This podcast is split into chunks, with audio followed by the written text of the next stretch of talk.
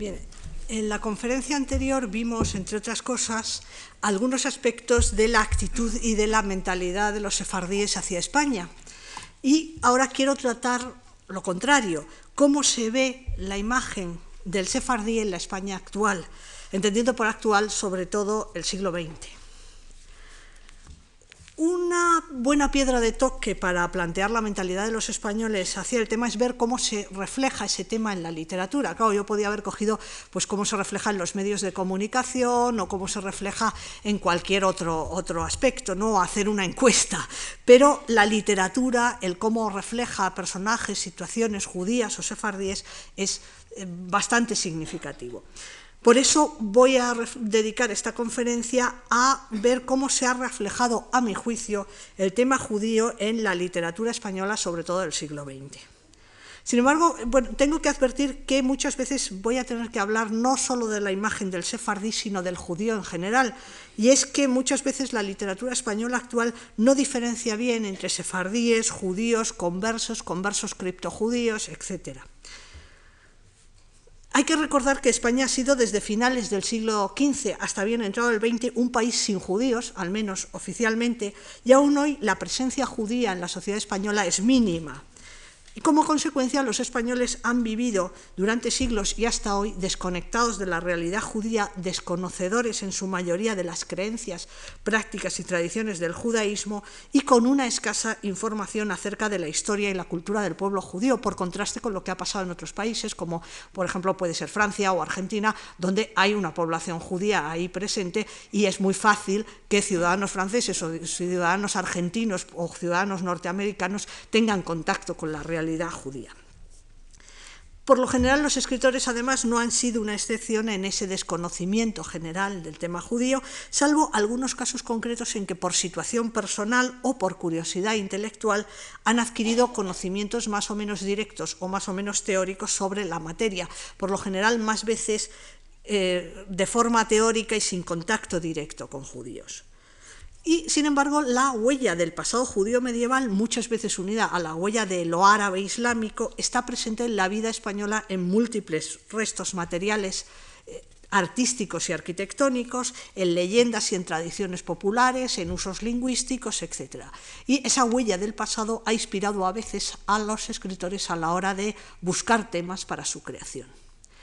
Lo que pretendo plantear aquí, por tanto, es la cuestión de literatura y mentalidad. ¿Cómo ven unos escritores que no tienen contacto apenas con el judaísmo real el tema judío en un país con un pasado histórico judío que ha dejado sus huellas en la historia hasta el presente, pero sin judíos o sin una presencia significativa judía real?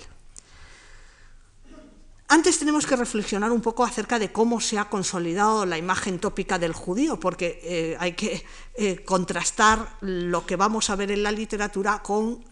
una serie de tópicos para ver hasta qué punto los reflejan o los contradicen. Lo cierto es que desde la Edad Media se fue consolidando en toda Europa una imagen tópica del judío basada sobre todo en prejuicios antijudíos, y cuando se habla de antisemitismo, aunque más bien habría que hablar de antijudaísmo, se suelen distinguir tres tipos, el antisemitismo religioso, el socioeconómico y el racial. El más antiguo es el antisemitismo o antijudaísmo más bien religioso, que fue promovido por la predicación cristiana desde los orígenes del cristianismo. No hay que olvidar que el cristianismo es una escisión, históricamente es una escisión del judaísmo y que en un principio mm, se sentía la necesidad de diferenciar las dos religiones y de separar dos religiones en principio muy parecidas en su base. La base fundamental de ese antisemitismo religioso es la acusación de deicidio, es decir, la acusación de que los judíos mataron a Jesucristo, aunque en, la práctica hayan sido los romanos, pero lo cierto es que lo que se consolida es que la culpa es de los judíos, y ese antisemitismo religioso es el origen de las predicaciones antijudías y de los intentos de convertir a los judíos que tantas veces acabaron en conversiones forzadas. La segunda clase de antisemitismo, el socioeconómico, es el segundo cronológicamente, nace en la Edad Media y sobre todo nace a raíz del desarrollo de la burguesía, es decir, de la clase de las ciudades. No es que no hubiera en la Edad Media judíos agricultores, pero lo cierto es que los judíos fueron un grupo social que por muy diversas razones que no, es, no tengo tiempo de desarrollar aquí, se incorporó muy pronto a la vida urbana y desarrolló actividades también urbanas como el artesanado o el comercio. Y además, como a los cristianos les estaba prohibido por razones religiosas hacer préstamos con interés, recurrían con frecuencia a los judíos para eh, todo lo que hoy llamamos banca o préstamo. De ahí que se consolida la figura del judío que comercia con el tiempo y el dinero, los prestamistas, los recaudadores de impuestos o los banqueros, y aunque luego la prohibición se levanta para los cristianos o más o menos se tolera la práctica de esas actividades a los cristianos y en el siglo XIII ya había, eh, eh, ya había prestamistas y recaudadores cristianos, lo cierto es que mm, se consolida la imagen tópica del judío prestamista. Eh, los orígenes de ese antisemitismo socioeconómico son sobre todo una cuestión de competencia, es decir, las clases urbanas emergentes cristianas ven como una competencia peligrosa a los artesanos y comerciantes y prestamistas judíos y de ahí las leyes discriminatorias sociales y económicas contra los judíos, que van desde cuestiones de vestimenta, uso de signos distintivos, reclusión en barrios especiales, prohibición de ocupar cargos o ejercer actividades, limitaciones en la propiedad de tierras, por ejemplo, y en último término los estatutos de limpieza de sangre que afectan a los conversos. Es decir, el origen de los estatutos de limpieza de sangre es decir, bueno, es que los judíos siguen ejerciendo las mismas profesiones y haciendo la misma competencia por el procedimiento de convertirse y de ahí que se establezcan estatutos de limpieza de sangre para mm, también limitar ese acceso a los conversos. El último tipo de antisemitismo es el racial, que es muy reciente, solo se consolida en el siglo XIX a raíz de la difusión de teorías pseudocientíficas acerca de la relación entre antropometría y carácter, y es el origen precisamente de los intentos de exterminio físico de la raza judía, por ejemplo, el más típico, el que intentó el nazismo. Como es lógico, el antijudaísmo que se consolidó en España desde la Edad Media fue sobre todo de tipo religioso y socioeconómico, y de ahí la típica imagen del judío deicida que odia a los cristianos y en consecuencia pues que envenena pozos y que causa epidemias, que además es avaro, prestamista, traidor, etc. Y esa figura tópica se consolidó además en los siglos XVI y XVII por el problema de la división social entre cristianos nuevos y cristianos viejos, es decir, entre los cristianos con convertidos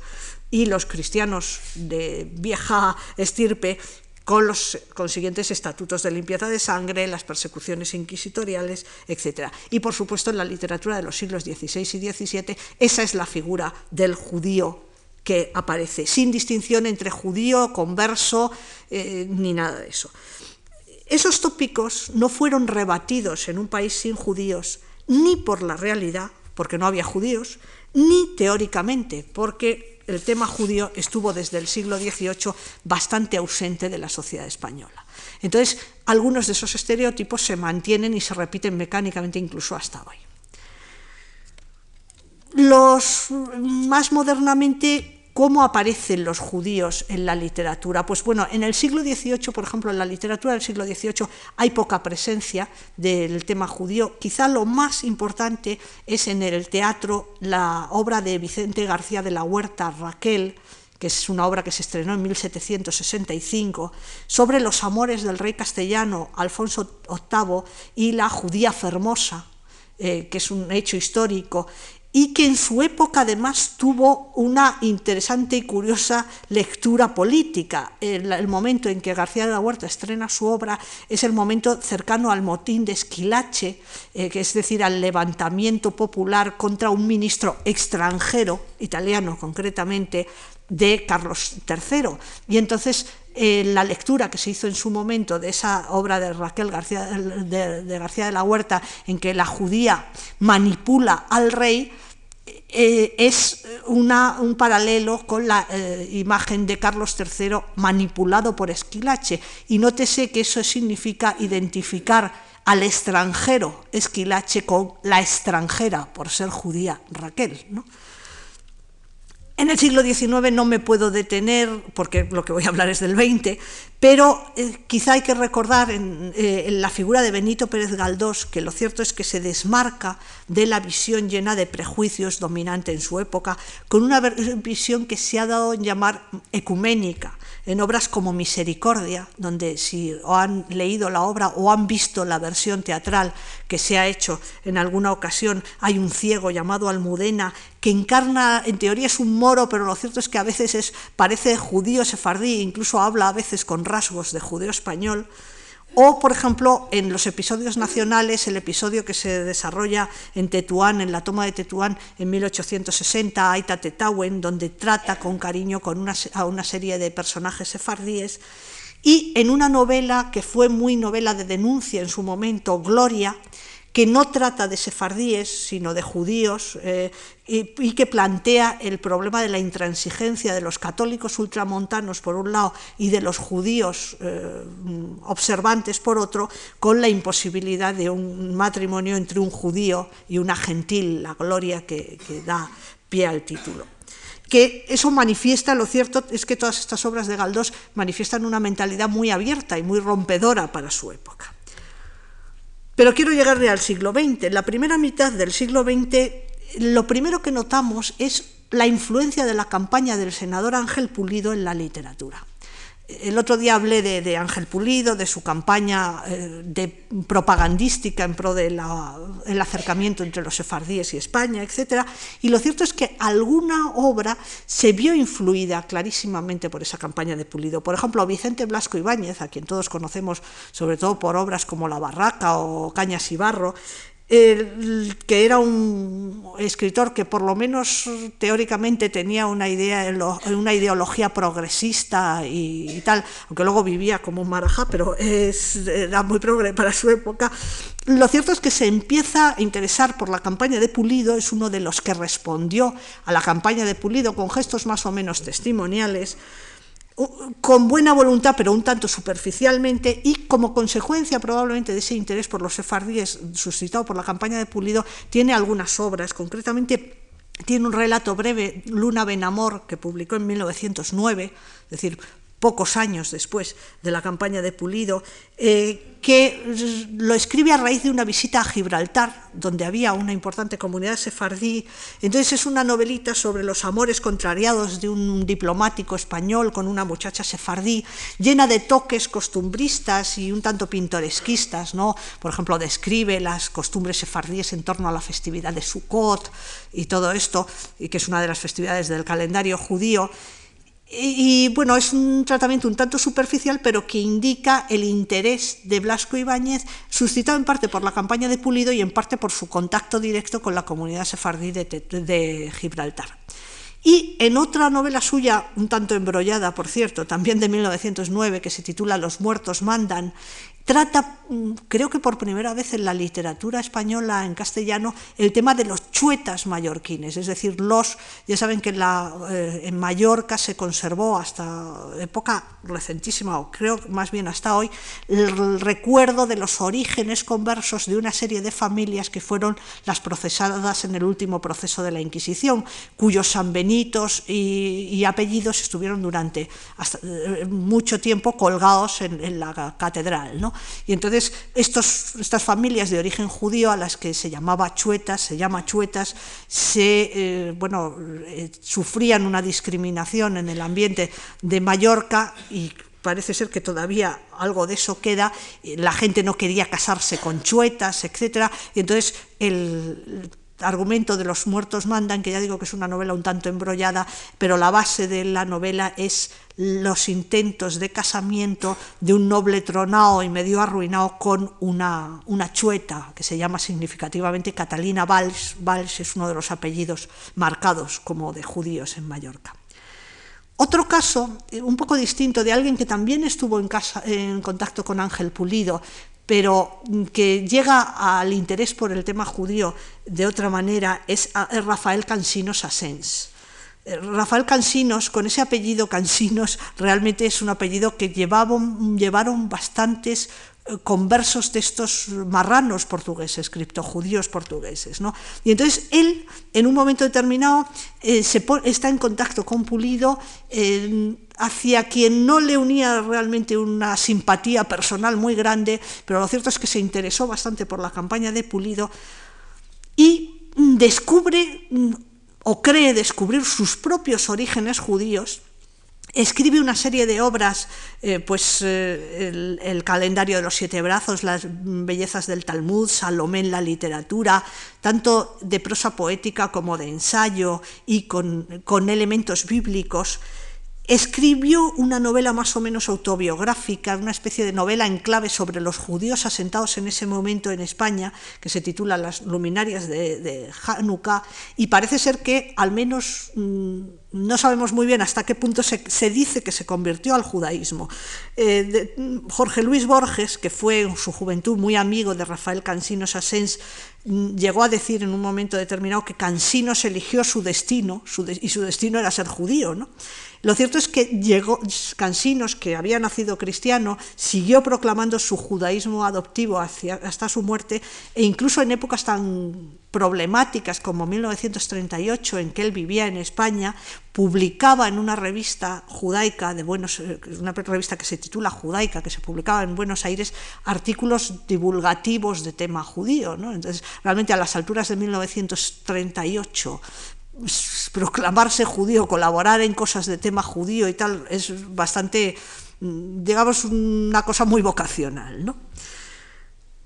En el otro lado del espectro, por más o menos estas épocas, tenemos a Pío Baroja. Pío Baroja es un caso que es otro de los autores que se trató el tema no sefardí, pero sí judío en algunas de sus obras o hizo aparecer judíos.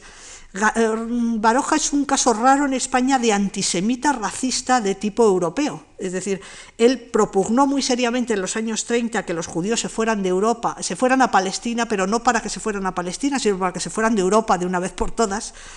Y en general es un autor que en sus escritos se muestra bastante racista, pero con respecto a los judíos concretamente, pues no ahorra expresiones como mm, alusiones a su dinero, a su vivir parasitario, e incluso hay un momento en una novela suya en que uno de sus personajes entra en un sitio donde hay un judío y siente el, uno de los tópicos es el hedor judaico, ¿no? el, tópico de los judíos huelen a azufre, ¿no? hasta ese punto. ¿no? Tanto en, eso aparece tanto en sus novelas como en sus ensayos. Y de hecho, en 1938 se publicó en España un libro que se titula Comunistas, judíos y demás ralea, que hay que decir que Baroja probablemente no lo compiló él, debió ser eh, Baroja por esas épocas estaba en París y parece ser que fueron sus familiares los que hicieron una especie de antología de, escritos suyos, pero los escritos son de Baroja, la antología, la compilación será de quien sea, pero los escritos son de Baroja bajo ese título, Comunistas Judíos y demás Ralea, que se difundió mucho en la España de Franco y que llevaba un prólogo de Ernesto Jiménez Caballero. Ernesto Jiménez Caballero era un escritor fascista convencido, pero que adopta una curiosísima actitud con respecto al tema judío y sefardí, que es muy característica además de actitudes que todavía hoy de alguna manera están vigentes eh, en España, me parece. Jiménez Caballero eh, prologa con entusiasmo el, el, comunistas judíos y demás ralea de, Baroja, pero por otra parte el propio Jiménez Caballero entró en contacto con los sefardíes de Marruecos e incluso publicó algunas canciones y romances recogidas en encuesta de campo por él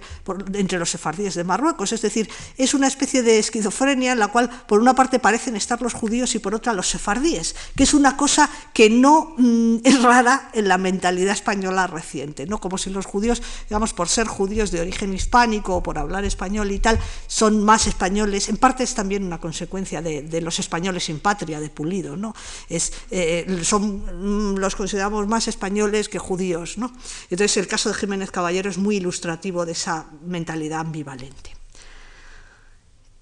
durante el franquismo, la presencia judía en la literatura solo aparece o bien para consolidar el mito del contubernio judeo-masónico o por parte de los exiliados. En la literatura del exilio sí que aparece el tema judío Por ejemplo, es muy importante que en el exilio, precisamente en Buenos Aires, se publica primero en 1948 un ensayo fundamental, el de Américo Castro, España en su historia, cristianos, moros y judíos, que luego lo revisa y lo vuelve a publicar en 1954 y 1962 con el título de La realidad histórica de España. en ese, ese trabajo de Américo Castro acuña una serie de conceptos fundamentales que luego van a tener una influencia enorme en la literatura, más que entre los historiadores, que han puesto muy en crítica y muy eh, en solfa las teorías de Américo Castro, eh, en la literatura va a tener mucha influencia esas ideas, por ejemplo, la idea de que hubo una España de las tres culturas, un tanto idealizada, la verdad, eh, eh, por Américo Castro, hubo una España de las tres culturas de convivencia armoniosa entre las tres castas, como él dice, cristianos, musulmanes, moros, dice él, y judíos, o también que después de esa época de convivencia armoniosa viene la edad conflictiva, es decir, fundamentalmente los siglos de oro, eh, desde finales del siglo XV hasta el siglo XVII, en que existe el problema de la división de la España entre los judíos nuevos y los judíos viejos, es decir, los, los conversos o descendientes de conversos, aunque no sean criptojudíos, y los eh, judíos, los cristianos viejos que mm, no tienen antecedentes conversos en su familia. En cierto modo, las ideas de Américo Castro hay que verlas también como una transposición a la historia del pasado hispánico del conflicto que había vivido desgarradoramente, que es el de la guerra civil. En cierto modo, la edad conflictiva es para él una metáfora de la guerra civil. Y también en el exilio escriben otros autores como Francisco Ayala,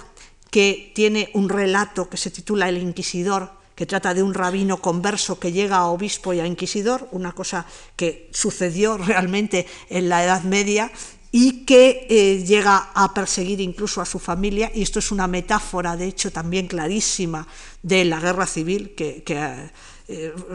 lógicamente Francisco Ayala es un hombre que vive en el exilio, y luego en el exilio escriben también dos autores eh, muy especiales dentro del panorama de la literatura española, que son Max Aub y Máximo José Can. Los dos son de origen judío, son autores españoles en el exilio. En el caso de Max Aub es un judío de origen, pero no de religión, porque proviene de una familia completamente laica, y que en cierto modo se siente español por vocación, porque él se había, es, suya la frase esta tan famosa de que uno es de donde hace el bachillerato, y él había hecho el bachillerato en Valencia y resulta que se consideraba valenciano, pese a que hablaba con un acento de judío alemán enorme y, y era de origen, me parece que la madre era francesa y el padre alemán o algo por el estilo, pero él decidió ser español incluso a eh, costa de tenerse que exiliar por sus ideas republicanas, en fin. Y Máximo José Can es un caso parecido, es un, es un autor eh, judío, de origen judío askenasí, pero, pero español de, de, nacionalidad, y que tiene, por ejemplo, una novela, Efraín de Atenas, que trata sobre un sefardí de Salónica y que se publicó en Buenos Aires en 1950. Así que durante el franquismo pues tenemos eso, o la típica consolidación y repetición de los mismos tópicos en la eh, España de Franco o un tratamiento distinto y que busca otras vías y que muchas veces utiliza el tema judío, converso, sefardí, todo mezclado como metáfora de la guerra civil, de la división de las dos Españas, etcétera, en el exilio. ¿Qué pasa desde la transición hasta, por ejemplo, los años 80 incluido? Bueno, lo primero que hay que señalar en este periodo es que ya no estamos hablando de una España sin judíos, porque aunque pequeñas y con poco peso social, están reconocidas desde finales de los años 60 algunas comunidades judías en España. Y lo que es más importante, la Constitución actual eh, eh, eh, define España como un país no confesional frente a la definición de Estado católico del franquismo. Por tanto, en la literatura publicada en España a partir de la transición tenemos que considerar aspectos distintos, que no, eh, porque no solo hay autores españoles no judíos que escriben como eh, sobre judíos, sino autores judíos que escriben y publican en España. En este momento en España escriben o publican mm, distintos tipos de autores según su relación con el judaísmo. Por una parte, autores españoles o hispanoamericanos que son judíos, y por tanto, y por tanto conocen el judaísmo desde dentro. Podríamos citar entre ellos pues, Marcos Ricardo Barnatán o Mario Schatz, que son judíos argentinos residentes en España desde hace muchos años, o Raquel Sperber, que es una, una descendiente de un superviviente del gueto de Varsovia y que tiene una novela muy bonita sobre la, vida en el gueto de Varsovia, que se titula Mira Meblime o un caso más llamativo todavía, el de Nissan Ben Abram, que es un escritor chueta que se ha convertido al judaísmo y que se ha ido a vivir a Israel y ha publicado alguna novela en catalán, concretamente. En segundo lugar, hay autores españoles o hispanoamericanos que tienen un conocimiento del judaísmo más cercano que la media de los españoles por razones familiares o personales. Por ejemplo, el caso de Daniel Mújica, que es autor de varias obras eh, para niños en las cuales salen personajes judíos y que es de una familia que parte de la familia es de origen judío, o algunos otros autores. ¿no? En tercer lugar, autores que sin tener una vinculación personal con el judaísmo han vivido o viven en países con importantes comunidades judías y han tenido, por tanto, ocasión de tomar contacto con judíos y con el judaísmo reales. Por ejemplo, es el caso de Marcos Aguinis, que es un autor argentino que ha publicado en España una excelente novela sobre los conversos en América, de la que hablaré un poco más adelante. En cuarto lugar, hay escritores que, por las razones que sean, han estudiado la cultura judía que le resulta conocida a través de sus estudios académicos. Un caso sería yo misma, modestia aparte. Otro, por ejemplo, Gabriel Albiac, que es autor de un estudio sobre la filosofía de, Baruch Espinosa, y años después escribió una novela sobre la revolución sabetaica de, de un falso mesías de Esmirna. Y en quinto lugar, hay escritores que, como la mayoría de los españoles, no han tenido prácticamente ningún contacto directo con judíos ni con la cultura judía, pero por alguna razón se han sentido atraídos por ese tema como objeto literario. O sea que tenemos una tipología de por lo menos cinco distintas formas de acercamiento al tema judío desde el punto de vista de autores españoles. Precisamente creo que ese último grupo, el de los autores que no son judíos ni tienen una vinculación especial con el judaísmo, pero se interesan por el tema judío, por lo que sea, puede ser el más representativo de lo que es la mentalidad dominante en España acerca del tema ese que nos ocupa. Pero en todo caso importa señalar que el bagaje cultural de los escritores es fundamental para entender su acercamiento al tema judío en la literatura. Es decir, a efectos de estudiar la relación entre literatura y mentalidad, no podemos olvidar, eh, no podemos considerar igual una novela de un autor judío argentino residente en España que una obra de un autor que no haya tenido ninguna relación con el judaísmo. En cualquier forma, creo que hay una diferencia entre el tratamiento del tema judío y sefardí en la literatura española de los años 80 y el tratamiento a partir de los años 90. En 1999 se publicó un artículo mío en el que analizaba el tratamiento del tema judío en varias novelas publicadas en España de los años 90 hasta 1991. Lógicamente no voy a resumir aquí el contenido del artículo, pero sí que quiero recordar una serie de cosas que a mí me salían de la comparación de una serie de novelas. Para empezar, esas novelas publicadas por autores españoles, por lo general no relacionados directamente con el judaísmo, y eh, publicadas entre 1980 y 1991, en general eran todas ellas más o menos históricas, pero parecían estar bastante mal documentadas acerca de la historia, las tradiciones, las costumbres, la cultura y la religión judía, con evidentes incorrecciones terminológicas y conceptuales, como confusión entre judío y converso, y la, la, idea de que todos los conversos son criptojudíos, como pensaba la Inquisición, por otra parte, confusión entre sefardí y cualquier judío hispanohablante, confusión entre judíos medievales, conversos y sefardíes, identificación del judeo español de los sefardíes con una lengua medieval, y en consecuencia, pues por ejemplo, había novelas en las que salían judíos medievales hablando judeo español con la grafía de la revista israelí aquí Jerusalén y cantando canticas de los sefardíes de Oriente, etc.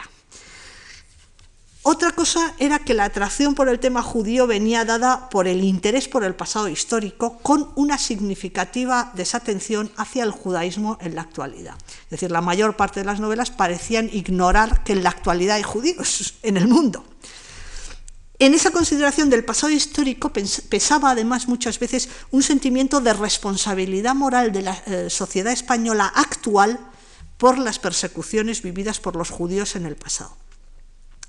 En alguna de las novelas eh, se recogían algunos, tal cual, algunos de los más manidos tópicos antijudíos, dándolos por ciertos, e incluso en ese grupo había una novela juvenil destinada, por tanto, a adolescentes, en la cual se daban por ciertos pues, que todos los judíos son avaros, el crimen ritual, etc. Había ahí en una novela para niños. ¿no? Sin embargo, pese, aunque había esos casos, lo que dominaba en la mayoría de las novelas era una idealización del judío o del converso como individuo con una preparación moral e intelectual superior, también muchas veces con una rectitud moral más acusada que las de los cristianos de su entorno, que eran además unos individuos críticos con la sociedad que les había tocado vivir, incluso yo diría que anacrónicamente críticos, y se daba a entender que de no ser por la intolerancia cristiana, judíos y conversos hubieran podido introducir en la sociedad española una orientación más abierta y tolerante. Es decir, en parte la intolerancia histórica real o supuesta de a lo largo de la historia de España se achacaba a la desaparición o a la persecución o al aislamiento de judíos y conversos. En casi todas las novelas, y eso es algo que mm, anunciaba antes, se apreciaba una influencia directa o indirecta de las tesis de Américo Castro sobre la historia de España, la convivencia medieval de las tres castas, y, la cuestión de la edad conflictiva. Incluso en una de ellas, mm, Melibea no quiere ser mujer, de, Juan Carlos Arce, se había utilizado evidentemente como fuente un estudio eh, histórico-literario de Stephen Gilman, la España de, Fernando de Rojas, que es, Stephen Gilman es un discípulo de Américo Castro, es decir, incluso se había utilizado clarísimamente bibliografía de cuño castrista y también se detectaban más o menos esporádicamente algunos de los tópicos acuñados por la campaña de Ángel Pulido, sobre todo con respecto a la nostalgia de los sefardíes por España, el amor a España manifestado en la conservación de la lengua y tal. Y en conjunto daba la impresión de que esas obras eran producto de una atracción sentimental de los autores por el tema judío convenientemente idealizado, bastante desvinculado de la realidad y con un escaso rigor en la documentación. En algunos casos incluso esa idealización desembocaba en la vinculación del judío con cuestiones exóticas o supraterrenas con la magia, con el esoterismo, dando una especie de vuelta de tuerca que pasaba de la simpatía de los judíos hacia una especie de, cosa que arrojaba un tufillo de sospecha inquisitorial casi. ¿no? ¿Qué pasa desde 1992 hasta hoy, es decir, en los diez últimos años? Pues yo creo que en los años 90 el panorama de la mentalidad que se refleja en la literatura española con respecto al tema judío y sefardí ha cambiado radicalmente. En esa última década creo que se han dado una serie de circunstancias que han favorecido una distinta actitud de los escritores y lectores españoles, lo cual ha influido en el tratamiento del tema judío en la narrativa. Para empezar, uno de los elementos que hay que tener en cuenta es el auge de la novela histórica, que es insólito en España, eh, hasta hace unos años nadie leía novela histórica, que desde mediados de los años 90 se ha, hecho que se publiquen muchas novelas históricas e incluso que haya surgido un lector especializado, por decirlo así, más interesado por la historia que por la literatura y que prácticamente las únicas obras de ficción que lee son novelas históricas y que es además un ávido lector de ensayo histórico. Ese lector, lógicamente, está suficientemente documentado como para ser exigente a la hora de que una novela esté también documentada adecuadamente. Paralelamente se ha producido en España un auge del ensayo histórico, más o menos divulgativo, género que también hasta hace menos de una década no tenía más que lectores en el ámbito académico, y entre los, realmente entre los, en los últimos años no es raro encontrar, sin embargo, entre los libros más vendidos algunos ensayos históricos, pero algunos ensayos históricos incluso que son unos tochos así de grandes sobre Carlos V y cosas por el estilo. ¿no?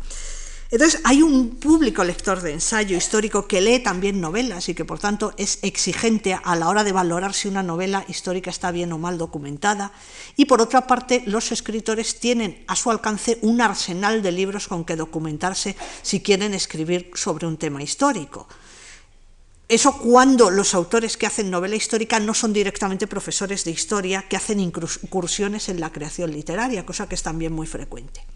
En el caso concreto del tema judío, en los últimos años se han publicado, traducido o reeditado toda una serie de estudios fundamentales sobre los judíos de España, los judío-conversos, las comunidades sefardíes en el exilio, que hace solo una década no existían o resultaban prácticamente inaccesibles para los eruditos. Y en buenas librerías todavía ya podemos encontrar una sección de judaísmo o de historia de los judíos, cosa inusual. Yo todavía recuerdo hace unos años, en la década de los 80, el estupor que me produjo encontrarme un libro clásico sobre la historia de los judíos en la España medieval, que es un libro muy erudito y muy eh, positivista, muy basado en documentos, en la sección de magia y esoterismo de una librería, porque claro, como aquello trataba de judíos, pues ya se sabía que tenía que ver con el esoterismo. ¿no? Eso yo creo que hoy en día ya es bastante impensable. ¿no?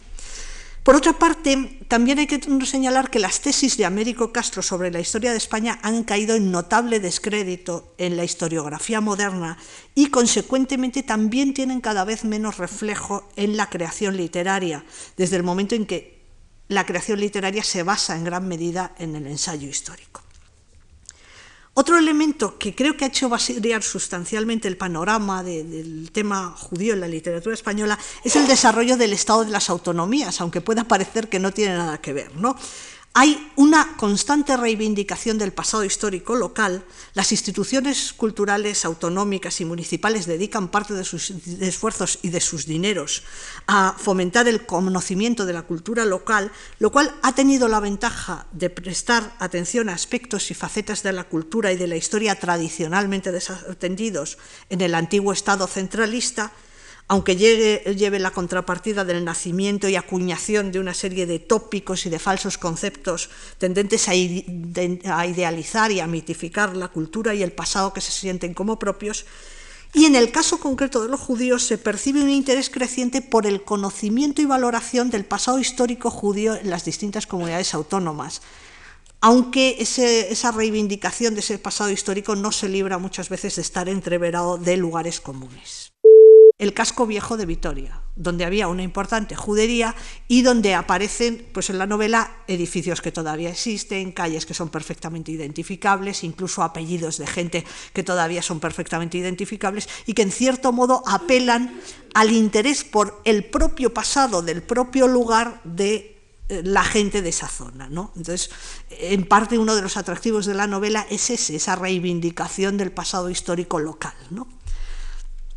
En el cambio de sede mentalidad del que hablaba en los años 90 ha tenido también influencia la divulgación realizada en 1992 con motivo del quinto centenario de la expulsión de los reinos de Castilla y de Aragón de, los judíos. Con motivo de eso, en España se celebraron múltiples actos culturales y políticos y con todos sus defectos, que van desde la frivolización de la cultura hasta la instrumentalización política o la utilización propagandística, esos actos eh, sirvieron muchos de ellos para divulgar entre el conjunto de la población algunos mm, conocimientos sobre el pasado judío peninsular, para que el tema judío y sefardí ocupase durante algún tiempo un lugar en la información de todos los medios de comunicación, y esa proyección divulgativa e informativa contribuyó sin duda a llamar la atención, aunque fuera efímeramente, sobre un tema olvidado en la cultura española y pudo atraer hacia él el interés tanto de escritores como de lectores. Creo que está surgiendo sobre todo en las últimas novelas, pero no solo, un nuevo modo de acercamiento al tema judío y sefardí. Los autores de los años 70 y 80 se solían acercar al tema judío y sefardí como algo exótico, como lo otro por antonomasia. De ahí sus idealizaciones, positivas o negativas, de una realidad que en el fondo sentían como ajena, como lejana y por tanto incomprensible o directamente misteriosa. En cambio, los escritores actuales se acercan al tema judío como una forma indirecta o irónica en el sentido literal de la palabra ironía, es decir, decir una cosa aparentando decir otra, como una forma indirecta o irónica de acercarse o interpretar su propia realidad. Por decirlo de alguna manera, el judío no es ya el otro, sino que en algunos casos es nosotros, y eso es un cambio de mentalidad importante. Y eso es evidente en algunas de las mejores novelas que se han publicado en España en los últimos diez años sobre ese tema. Eh, voy a mencionar solo tres, aunque ninguna trata propiamente de sefardíes en el exilio, sino de judíos, conversos, etc. Pero voy a mencionar tres. Una es La gesta del marrano, de Marcos Aguinis, otra es Dinseldarre Blau, o En el último azul, que es una novela que se escribió primero en catalán y luego en castellano, de Carmen Riera, y otra es Sefarad, de Antonio Muñoz Molina. La más antigua de estas tres novelas es La gesta del marrano, de Marcos Aguinis, que se publicó en 1992, la publicó una editorial española, aunque Marcos Aguinis es un autor argentino, nacido en Córdoba, Argentina, intelectual muy activo en su país y que llegó a ocupar el cargo de secretario de Cultura de la Nación con el gobierno de Raúl Alfonsín. Son datos importantes para entender la novela y para entender la mentalidad del autor. Además, la novela se publicó en España en una, en una fecha tan señalada como en 1992. Aguinis historia en su novela un hecho real. Es la vida y muerte en un auto de fe celebrado en, Lima en 1639 de un uno de los que nosotros llamaríamos sefardí occidental, es decir, un converso criptojudío portugués, Francisco Maldonado da Silva, y hay un par de elementos que me gustaría señalar en esa novela que es para mi gusto muy buena. El primero, más o menos anecdótico, que Maldonado da Silva vivió, es decir, el protagonista de la novela, vivió un tiempo con su familia en Córdoba, donde su padre y su hermano fueron apresados por la Inquisición. Es decir, Marcos Aguinis está historiando parte del pasado de su ciudad natal, apuntándose así a una identificación con ese pasado. Y la otra cuestión me parece todavía más relevante. La novela recrea magníficamente el ambiente de delación, de sospecha, de miedo y de cautela que logró crear el aparato inquisitorial en la sociedad de la época. Y recrea todavía mejor la tortura psicológica, que no física, de la necesidad de ocultación y una vez apresado el protagonista, el aislamiento en la cárcel, los agotadores interrogatorios inquisitoriales, sin tortura física en este caso, el impacto de un proceso así en las familias de los procesados que se ven abocados a la exclusión social y a la miseria material porque los bienes de los procesados son confiscados. Y yo creo que una novela así no hubiera podido escribirse sin el peso de la experiencia de la dictadura argentina con todo su aparato de delaciones, detenciones, desapariciones, de hecho, los procesados, los familiares de los procesados por la Inquisición no pueden saber nada de ellos. Y hay escenas realmente conmovedoras en la, en la novela en que la mujer de Maldonado da Silva trata de averiguar algo, eh, lo mismo que él mismo había tratado de averiguar algo sobre su padre y su hermano sin conseguirlo, etc. También el, el eco de los interrogatorios, las torturas, el ambiente de miedo y represión ideológica que puede ser religiosa o puede ser política, en, una situación o en otra. Así que la novela tiene una triple lectura, una estrictamente histórica sobre un hecho que sucedió en parte en la ciudad natal del autor,